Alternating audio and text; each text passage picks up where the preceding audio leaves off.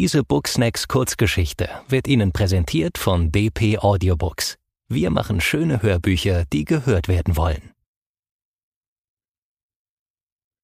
Der Puma mit den drei Streifen von Thomas Kova. Gelesen von Omid Paul Iftikari. Für gewöhnlich bin ich nicht aus der Ruhe zu bringen. Nicht einmal, wenn in China zwei Säcke Reis umfallen. Oder wegen mir auch drei. Doch gerade jetzt, in diesem Moment, konnte ich nicht anders, als ins Telefon zu brüllen: Das kannst du mir nicht antun! Ich kündige! Als Antwort putzte Polizeipräsident Scholl sich erst einmal die Nase. Er trötete dabei, als sei er eine Kreuzung aus Mensch und Elefant. Vom Körpergewicht kam das auch hin. Zudem schneuzte er sich mit einer Seelenruhe ins Taschentuch, die bewies, dass er in seiner 42-jährigen Beamtenlaufbahn noch jeden Bürostuhl durchgesessen hatte. Du kannst jetzt nicht kündigen, sagte er schließlich. Wie wir alle hast du deine Seele an Vaterstaat verkauft. Außerdem ist es nur für zwei Wochen und sie ist die Tochter des LKA-Chefs. Das ist quasi ein Befehl. Und warum habt ihr sie nicht zu euch nach Nürnberg geschickt? Hier ist viel zu viel los, behauptete Scholl. Am Wochenende sind die Krimi-Schriftsteller in der Stadt. Da kannst du dich vor Mord und Totschlag kaum retten. Scholl seufzte theatralisch. Euer letzter Mordfall liegt doch schon Jahre zurück, also wird in den zwei Wochen auch nichts passieren. Gehst mit dir in den Biergarten, gibst ihr eine ordentliche Maß aus und alles wird gut. Glaub mir, sie ist bei euch am besten aufgehoben. Bei euch? Damit meinte Scholl Herzogenaurach, ein schönes Städtchen mitten in Franken gelegen, mit über tausendjähriger Geschichte. 1002 erstmals als Uraha urkundlich erwähnt, gehörte Herzogenaurach ab 1021 zum Bistum Bamberg, wurde 1804 erst preußisch, 1807 schließlich französisch und dann, und das war das Schlimmste von allem, 1810 bayerisch. Und jetzt kam eine von denen direkt aus München zu mir und wollte mir zeigen, wie man ermittelte. Drei Monate vor meiner Pensionierung. Wann soll das sein? fragte ich, in der Hoffnung, dass die Dame irgendwann nach dem Sommer käme. Wenn ich schon dem angenehmsten Teil meines Beamtenlebens nachging, nämlich dem Verschlemmen meiner Pension. Das hätte ich dir gern früher gesagt. Scholl klang auf einmal sehr kleinlaut. Jedenfalls für eine Mischung aus Mensch und Elefant. Sie sitzt schon im Auto. Hab das auch gerade erst erfahren. Scheint eine sehr spontane Dame zu sein. Das war der Moment, an dem ich ein zweites Mal ins Telefon brüllte. Kaum hatte ich ausgeflucht, meinen Schreibtisch aufgeräumt und die Akten mit den Handtaschendiebstählen der letzten zehn Jahre darauf platziert, schließlich musste ich die Dame irgendwie beschäftigen, klingelte auch schon mein Diensthandy. Wahrscheinlich fand die LKA-Tante den Weg nicht oder war im Adidas Outlet verloren gegangen. Wie von meinem brillanten Kriminalistenhirn erwartet, meldete sich am Telefon eine Frau. Es war jedoch unsere Regina aus der Zentrale. Und was noch ungewöhnlicher war, sie war so in Eile, dass sie mich nicht einmal begrüßte. Du musst so schnell wie möglich in die Beischlagsche Apotheke, rief sie. Da gibt es eine Entführung. Der Täter ist flüchtig. Ich zögerte keine Sekunde, schnappte mir den Streifenwagen, schaltete das Blaulicht ein und stand zwei Minuten später vor der Apotheke in der Altstadt. Zu Fuß wäre es auch nicht langsamer gewesen, aber wenn in Herzogenaurach schon mal was passierte, mussten wir ja wenigstens Präsenz zeigen. Die Beischlagsche Apotheke war die älteste Apotheke der Stadt, 1831 gegründet, in einem malerischen Fachwerkhaus untergebracht. Als hätte es damals schon in Franken die Partei der Grünen gegeben, stand am Giebel des Hauses Der Herr lässt die Arznei aus der Erde wachsen, und ein Vernünftiger verachtet sie nicht. Genauso gut hätte der Spruch allerdings auch auf dem Gebäude direkt nebenan stehen können, dem Brauhaus. Denn auch hier praktizierte man im Grunde Naturmedizin in Form von Biertherapie eine außerhalb von Franken völlig unterschätzte Heilbehandlung, deren Wirksamkeit sich schon darin zeigt, dass man in Herzogenaurach erst 590 Jahre nach Etablierung des deutschen Apothekenwesens eine Apotheke für nötig befunden hatte. Und ausgerechnet diese Apotheke war nun überfallen worden. Zum ersten Mal seit ihrem Bestehen.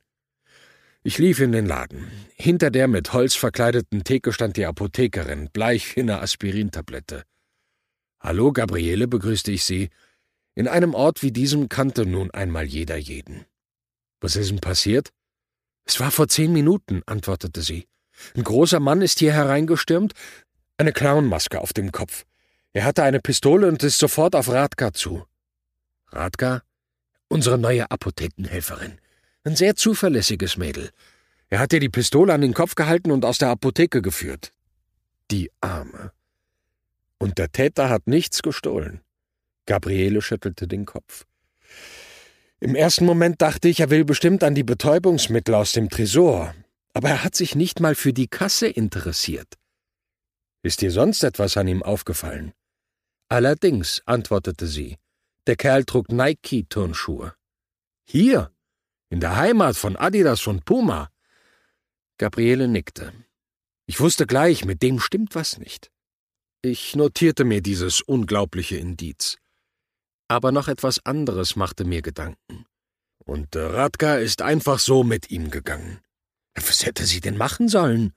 Gabriele blickte mich mit großen Augen an. Wahrscheinlich dachte sie, so kann sie Schlimmeres verhindern. Schließlich hatte er eine Pistole. Er ist dann mit ihr raus, in einen grünen, klapprigen Golf gestiegen und da lang gefahren.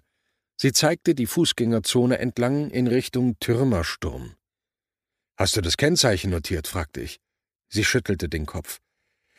Aber als er ins Auto gestiegen ist, habe ich gesehen, dass unter seiner Clownmaske blonde Locken rausgeschaut haben. Und er hatte eine Einkaufstüte dabei, vom Drogeriemarkt um die Ecke. Möglicherweise hat er die Maske dort gekauft, erklärte ich. Ich schicke dir gleich die Kriminaltechnik vorbei. Vielleicht finden die eine Spur. Ich ließ mir ein Foto der Entführten geben. Radka war schwarzhaarig, hübsch, wahrscheinlich keine zwanzig. Ich kam gerade aus der Apotheke, als ein pinkfarbener Z4 um die Ecke schoss, abrupt anhielt und fachmännisch einpackte, exakt im absoluten Halteverbot. Die Frau, die aus dem Wagen stieg, sah aus wie ein Heidi Klum-Klon. Lange, blonde Haare, weißes Blüschen, ein Minirock, kürzer als die Polizei erlaubt, jedenfalls hier in Herzogenaurach, und High Heels so hoch wie das Turmspringerin-Denkmal vor dem Feenturm. War das etwa die LKA-Tante?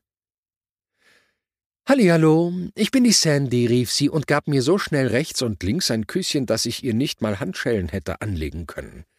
Die Kollegen auf der Wache haben mir erzählt, dass es eine Entführung gegeben hat, flötete sie. Ist ja total spannend. Und du bist bestimmt der Lothar. Ich nickte.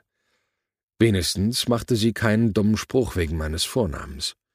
Wahrscheinlich nur, weil sie nicht wusste, welcher Lothar noch aus Herzogenaurach stammte. Und? Befragen wir jetzt die Zeugin? Sandy holte ihr pinkfarbenes Notizbuch aus ihrer pinkfarbenen Handtasche. Ist schon erledigt, winkte ich ab. So jemanden konnte ich überhaupt nicht am Tatort brauchen. Wahrscheinlich würde sie sofort über die Kosmetikabteilung der Apotheke herfallen. Die kriminaltechnischen Untersuchungen sind eingeleitet. Später wird ein Phantombild erstellt und das mobile Einsatzkommando ist auch schon in Bereitschaft. Nur für den Fall der Fälle. Wir haben hier also nichts mehr zu tun. Sandy zog eine Schnute wie eine enttäuschte Dreijährige. Gefühlt gestoppte fünf Sekunden später lächelte sie jedoch schon wieder. Was hältst du davon, wenn wir uns ein nettes Café suchen und du mir bei einem Latte Macchiato erzählst, was du herausgefunden hast? Sie blinzelte mich an. Selbst die Augenlider waren pink geschminkt. Erst wollte ich Sandy für verrückt erklären, direkt nach dem Auftakt der Ermittlungen einen Kaffee trinken zu gehen. Aber dann erkannte ich die Chance, sie so von dem Fall fernhalten zu können. Außerdem erfüllte der Kaffee aus der Maschine der Polizeiinspektion im Grunde den Straftatbestand der vorsätzlichen Lebensmittelvergiftung. Also ging ich mit Sandy auf den Marktplatz gegenüber und wir setzten uns ins Café Cortina. Ist ja sehr putzig hier, sagte sie. Ich wusste gar nicht, dass es so schöne Dörfer in Bayern gibt. Franken, korrigierte ich sie. Die Bayern haben die Berge und wir den Horizont.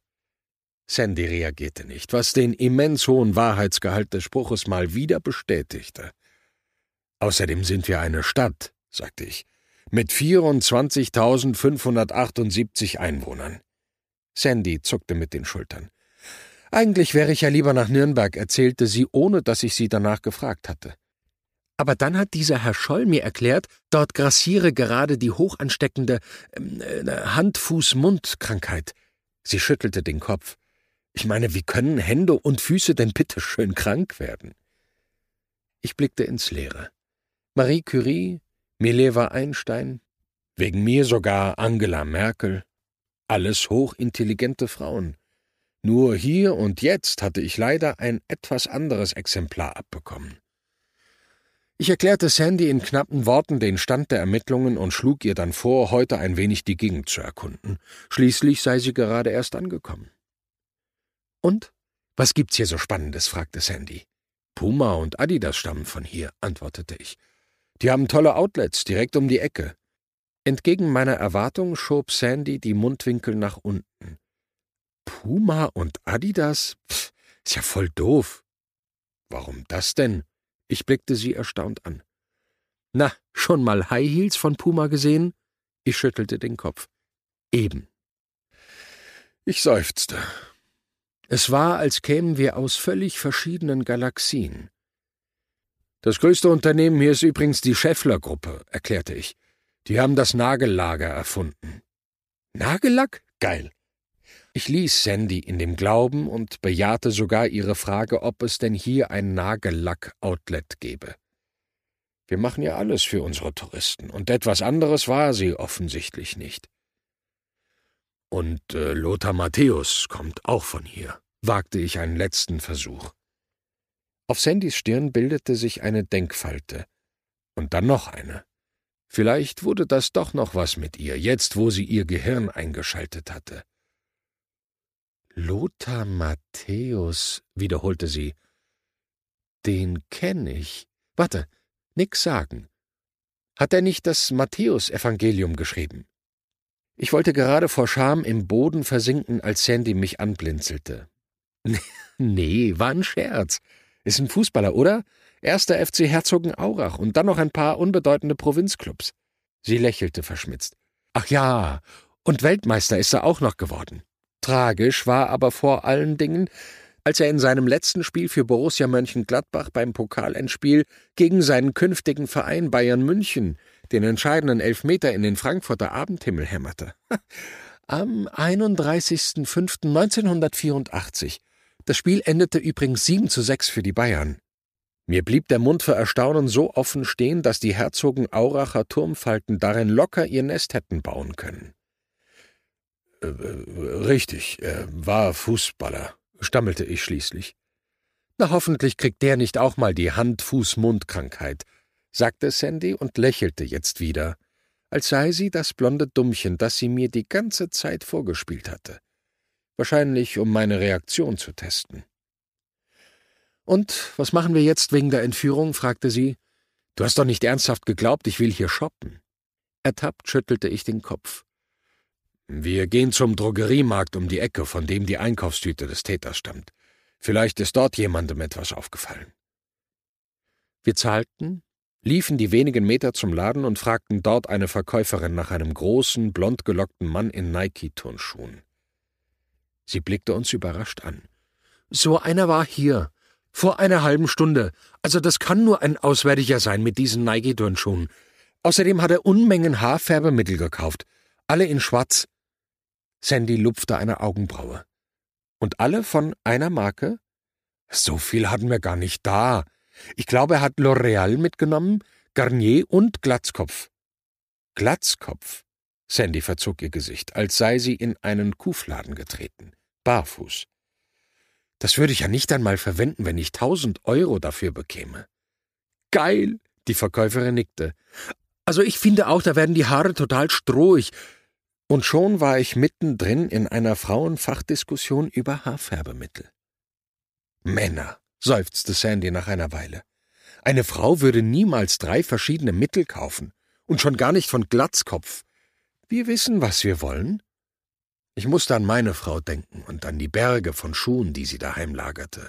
Die könnten höchstens als Alpenersatz durchgehen, aber nicht als Beweis weiblicher Entscheidungssicherheit. Es war Zeit, dass ich die Befragung wieder an mich riss. Hat der Mann auch eine Clownmaske hier gekauft? fragte ich. Eine Clownmaske? Die Verkäuferin schüttelte den Kopf. So etwas führen wir gar nicht. Da Sandy auch keine weiteren Fragen mehr hatte, bedankten wir uns und gingen die paar Meter zurück zur Apotheke. Es dauerte eine Weile, weil Sandy in jedes Schaufenster schaute und allerlei putzige Dinge entdeckte, die es in München anscheinend nicht gab.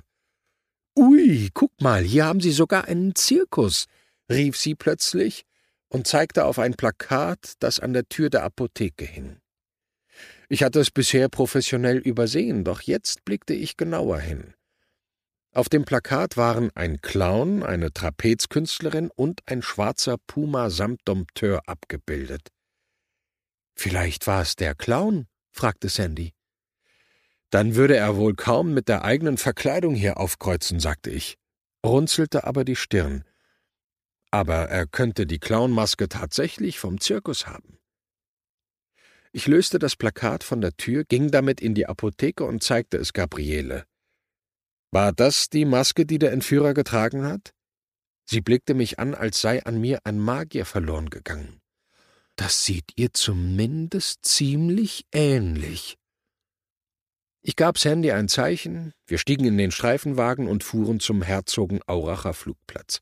Denn auf dieser Wiese davor gastierte der Zirkus.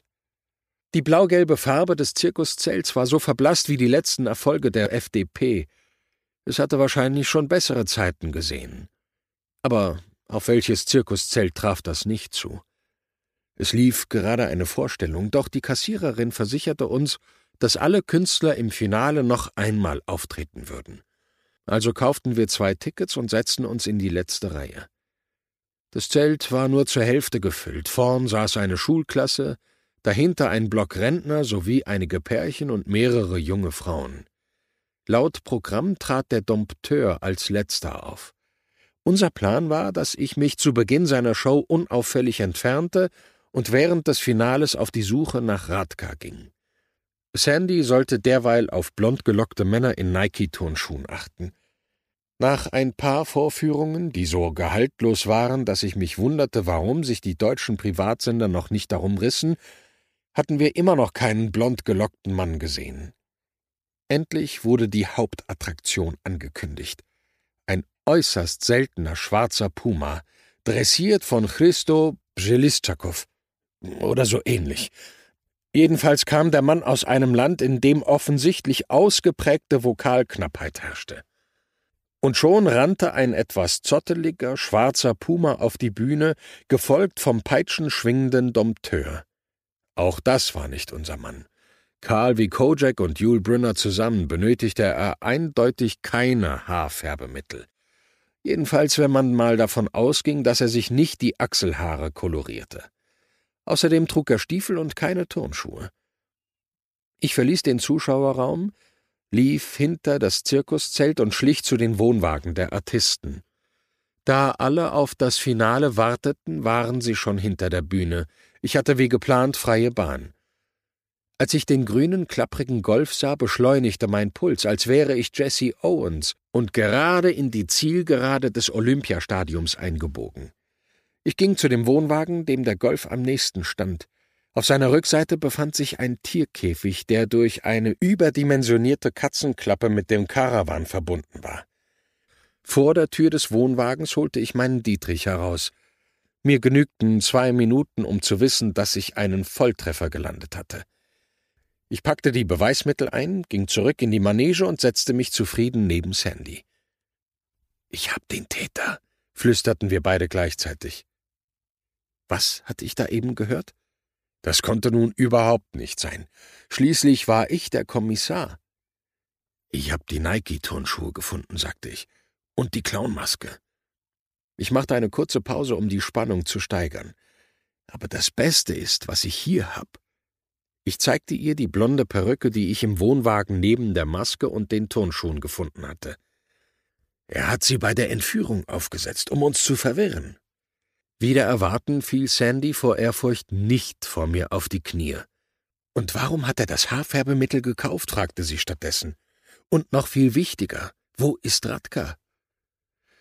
Ich antwortete mit der Universalantwort auf alle komplizierten Fragen des Lebens. Hä? Na, wo ist sie, wenn du den Fall gelöst hast? bohrte sie nach. Ich winkte ab. Die wird irgendwo auf dem Zirkusgelände sein. Die Show ist gleich zu Ende, dann lassen wir den Laden hochgehen und finden sie bestimmt. Und wenn ich sie schon gefunden hab? Sandy klimperte mit den Augen und lächelte generös. Sie schien sich ihrer Sache sehr sicher zu sein. Ein typischer Anfängerfehler. Wie willst du sie denn von hier aus gefunden haben? fragte ich.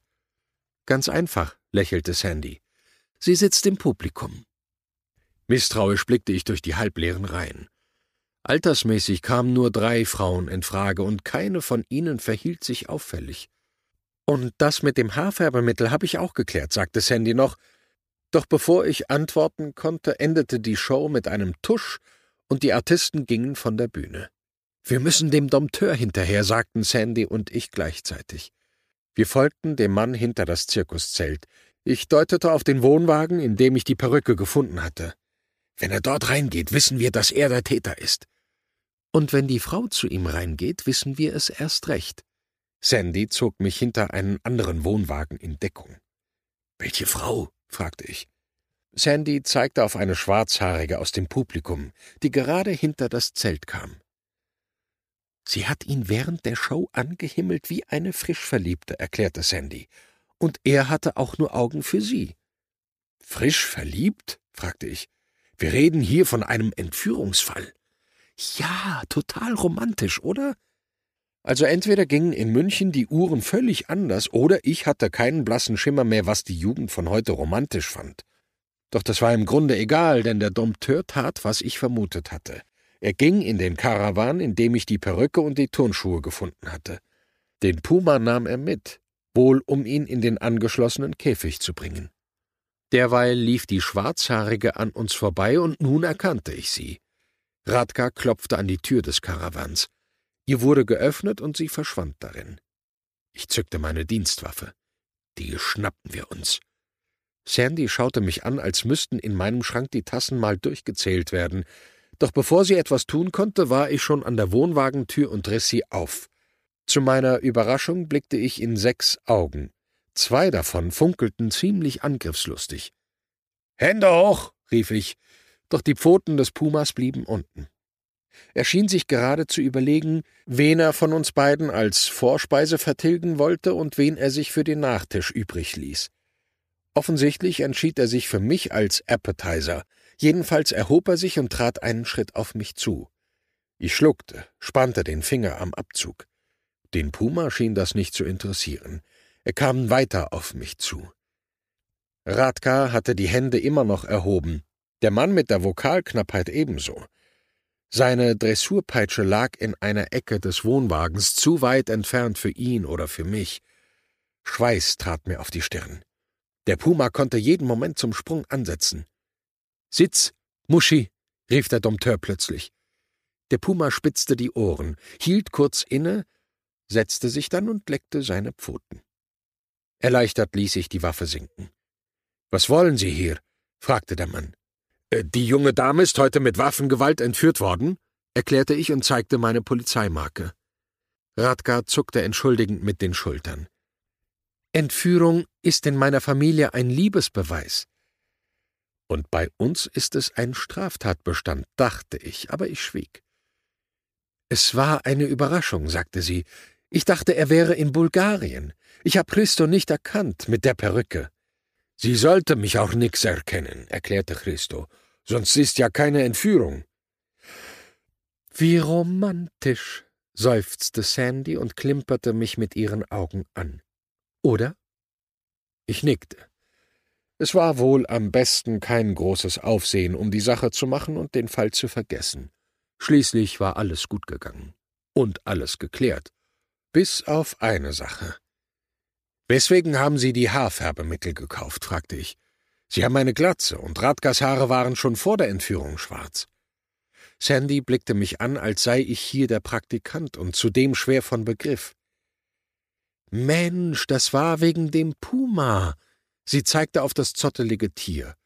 Guck dir den doch mal an, das hat man doch schon in der Manege gesehen. Ich blickte auf die Raubkatze. Ihr Fell sah merkwürdig aus, irgendwie uneinheitlich. Was habt ihr mit dem Puma gemacht? fragte ich Christo. Er zuckte entschuldigend mit den Schultern. Schwarze Puma sehr selten, erklärte er. Der hier braun wie Löwe, aber jeder will sehe schwarze Puma. Also, ich kaufe Haarfärbemittel, damit Radka färbe Puma schwarz. Männer, seufzten Radka und Sandy im Chor. Aber Puma sehe aus wie gefärbt von blinde Friseur, sagte Christo, weil Haarfärbemittel ich gekauft nix gut. Er zeigte auf den Leib des Pumas. Am Kopf ist richtig schwarz, Mitte ist schwarz-blau, aber hinten von diese blöde Mittel ist grau. Nix deutsche Qualität. Ist totale Katastrophe. Puma habe drei Streife. Genau genommen waren es drei Balken und nicht drei Streifen, aber ich verzichtete darauf, Christo zu korrigieren. Schließlich waren wir hier in Herzogenaurach. Und wenn es schon mal einen Puma mit drei Streifen gab, dann war er hier, an diesem Ort, genau richtig. Diese Booksnacks Kurzgeschichte wurde Ihnen präsentiert von DP Audiobooks. Wir machen schöne Hörbücher, die gehört werden wollen.